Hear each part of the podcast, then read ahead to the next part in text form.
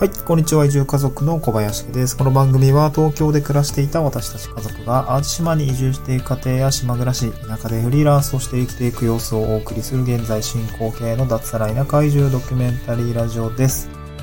はい、今日のトークテーマはですね、あの、前回に引き続き、ちょっとブログの内容の部分ですね。えー、補足というか、私、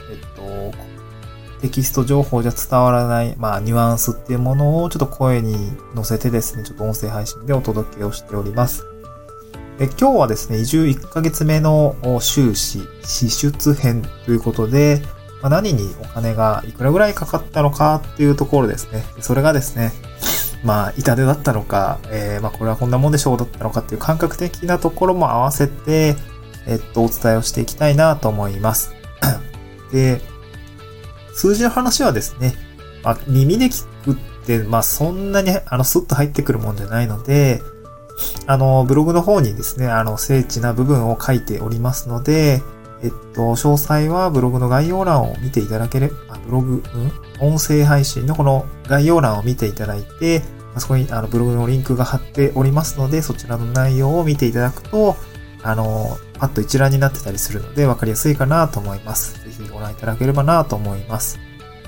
はい。そしたらですね、今回支出編ということで、移住して1ヶ月目の支出についてお話をしていきたいと思います。で、1ヶ月目はですね、当然移住している、引っ越し踏まえてますので、この特別支出がちょっと多かった感じですね。で、何が多かったその特別支出って何って話なんですけれども、まあ大半が引っ越し費用ですね。15万円くらいかかったんですけども、あ、あと移動ですよね。新幹線を使ったりとか、みたいなところの移動があって、まあ特別な質ってのがありましたね。宿泊、ちょっとね、あの、必要だったしっていうところで、まあ15万ちょっとぐらいかかってました。まあこれでもね、引っ越し費用、当初30万とか言われてたところを、あの、いろいろ、いろんな会社さんから相見積もりを取って、まあ、あの、なんていうの、値引きみたいな形をしたので、まあ、そこはそこでしっかり交渉していく必要があるかなと思います。まあ、私の、あの、こ引っ越しのなんやかんやはですね、こちらもブログにですね、あの、直接まとめておりますので、そちらも見ていただければなと思います。はい。えっと、概要欄からブログ飛べますので、ご覧いただければなと思います。で、で、まあ、1ヶ月目の特別支出っていうのは、引っ越し、ほぼほぼ、あの、引っ越しでがかかってましたよっていうとこなんですけども、まあ、続いてじゃあどういう支出が多かったのかっていうと、社会保険とかの、まあ、なんていうんですかね、保険料だったり税の負担っていうのが、多分大きいか。まあ、4月は税負担あれか。まあ、まだ出てこないですけど、あの、保険っていうところの負担が大きくなりましたはい、もう脱、あの、会社辞めてですね、あのー、確実にここは大きくなりました。やっぱ会社って労使折半の部分があるので、半分で良かったところを、まあ、個人事業主の場合はもう自分でフルフル払うっていうところが大変なのかなっていうところを実感した次第でございます。で、ちなみにいくら払ってたのかっていうと、まあ、私の場合はですね、4月に支払ったのが、まあ、前職の健康保険を任意継続したので、あの、国民健康保険よりは少し安くなったんですけども、それでもですね、33,820円っていうような金額を払っ。収入が16万6千円ですから、まあ、収入の割には大きい割合の支出になっちゃってるかなっていう感じですね。健康保険だけで。はい。まあ、国国民健康保険だと3万7千円ってまたさらに高かったので、まあ、ちょっとどうしたのかなっていう感じだったんですけど、えっと、高いなっていう感じですね。はい。あと、国民年金の保険料納書っていうのはですね、まあ、5月に入ってか届いて、まあ、これもあの、まあ、毎月すると大体1万6000円ぐらいになりますので、ちょっと来月からはそんな感じで、その費用感も入ってくるのかなっていう感じですね。まあ、ただ、えー、っと、国民年金の方は、あの、私、月々毎月払うよりも、えー、1年まとめて全納っていう形で払った方が、3000、2950円だったかななんか割引されるので、まあちょっとそれで払いました。なので、月々の1万6000円のね、えー、国民年金の支払いっていうのは、えー、ないです。ただ、鳴らすと毎月1万6000円引かれることになるんだろうなっていう感じでした。はい。はい、続いてですね、えー、っと、なんだろうな、おえっ、と、食費ですね。食費、いくらかかったのかっていうと、移住1ヶ月目の食費っていうのは27,289円でした。まあ、ちょっとね、レシートで、えー、いろいろ計算したんですけども、こんな感じでしたね。まあ、これ多分普通、男一人の、えー、一人暮らしだったら、まあ、そんなもんかっていう感じですかね。はい。まあ、あの、感覚的には、外食も減ったし、まあコロナもあるんでね。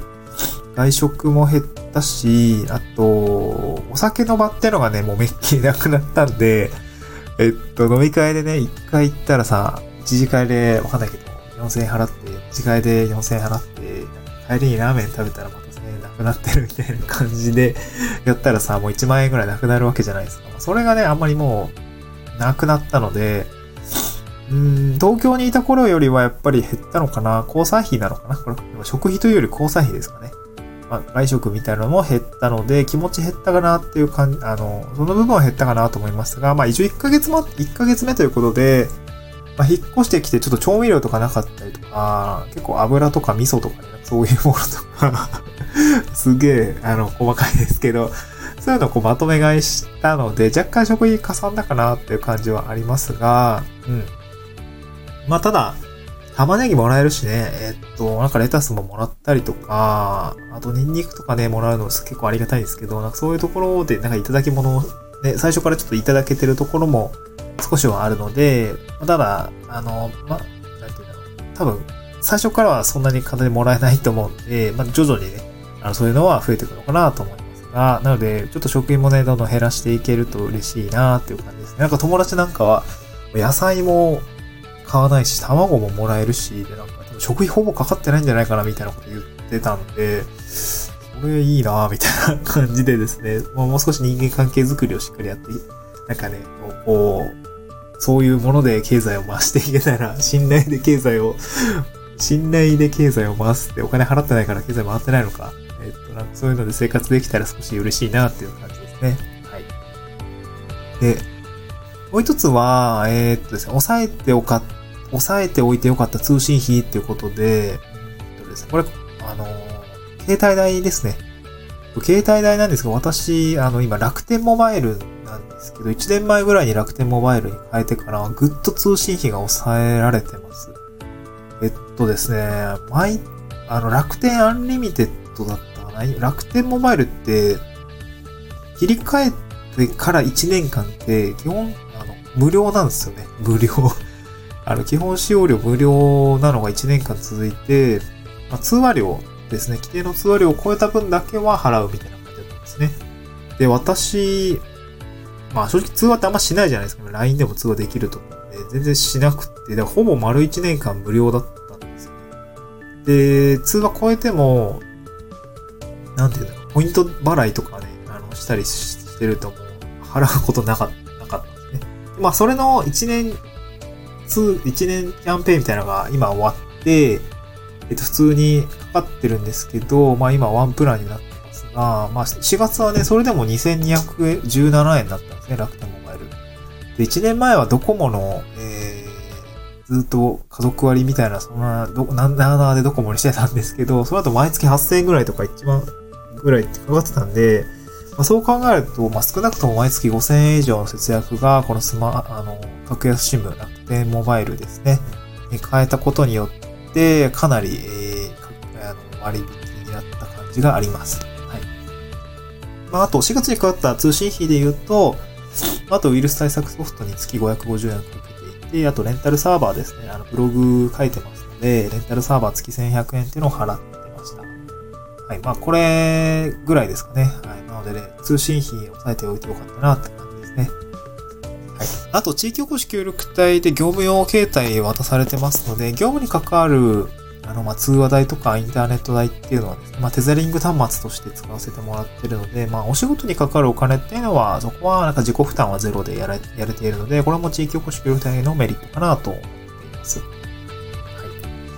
あと、地方移住でですね、かなり一番ネックになってくるのが、あの、住居費と、あと車両費ですね。これちょっと二つまとめてお話してしまうんですけれども、これはですね、もう本当に地域おこし協力隊のメリットを論文に受けられた項目かなと思います。車は支給されますし、ガソリン代もかかりません。なので、車両に関するお金はかなり節約されています。まあ、とはいえ自動車関連のかかった4月の費用なんですけども、いえ、ちょっとい、い、あの、いくつかありまして、JAF の年会の更新、ちょっと4月だったみたいで、これ年間6000円かかっあの、年に6000円かかるんですけど、そのま年払いが4月に来てたので6000円払ったっていう感じですね。えっと、4月駐車場をですね、契約したので、その契約手数料3300円と、駐車場代4月分っていうのは300円かかって、合計6600円、6300円かかりました。まあ、あの、とは言ってもね、あの、住居の方に1台無料の駐車場がついてて、で、もう1台追加で契約したんですよね。妻と私の分で契約をしたので、まあ、月3000円で借りれてるんで、まあ、かなり安というまあ、ありが、まあまあ、しょうがない必要経費かなという感じですね。あと、毎月自家用車の自動車ローン9600円払ってるので、自動車関連で言うと、まあ、えっと、今月は言っても、まあ、そんくらい。まあ、大体2万円ぐらいっていう感じですね。まあ、新たに、まあ、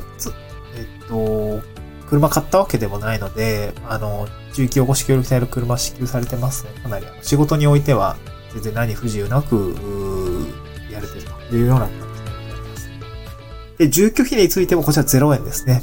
この地域保守協力隊のメリットを享受させていただいてるって感じですね。家賃かからないのはかなりありがたいです。まあ、収入も少ないんでね、家賃かかってくるとしんどいなっていう感じでございます。はい。まあ、えっと、主だった支出の部分っていうところはそんな感じですね。あの、特別支出ですね。あの、引っ越し代とかの15万円っていうところを含めると、実態としては35万、あ飛んで96円の出費があったんですけども、まあ、ざっくりその特別な支出っていうのを省くと、まあ、19万4466円の支出っていうような形になりました。まあね、ちょっと高いかな。もうちょっと減らさないと、普通に赤字なんでね 収入に対しての多分赤字なんで、ちょっとやばいかなっていう感じはありますね。はい。ちょっと積み立てはしょうがない、積み立てはしょうがないとは思いつつも、水道光熱費とかね、ちょっと電気代がちょっと結構、そっか、電気代の説明してなかったですね。ちょっと、あの、水道光熱費ですけども、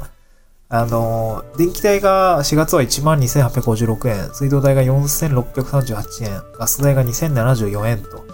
いうような形で、あの、支払ってるんですけど、これって移住前の東京での支出だったんで、まあ、支出が今来たっていう感じなんで、ちょっとあんまり今回は参考にしなくてもいいかな、いいかなと思います。ちょっと次月、次月、5月以降のですね、あの支払い、あの、淡路島で住んだ時の、え水道光熱費っていうのを、あの、ご参考にしていただければいいかなと思います。4月分はそこで払ったっていう感じですね。はい。えっ、ー、と、いかがだったでしょうか？結構支出の部分ですね。4月、あの、移住当初はですね、やっぱりいくらか特別なお金が動いたりするので、結構お金かかりそうですっていう感じですね。まあ、なのでそういう意味でも、えっと、貯金ですね。やっぱもう1にも2にも貯金ですね。えー、いくらかの資産はしっかり確保して移住に臨むのがいいかなと思います。はい。まあ、あの、この辺の数字の部分ですね、ブログに書いてますので、あの、概要欄のリンクからご確認いただければなと思います。また次回の収録でお会いしましょう。バイバイ。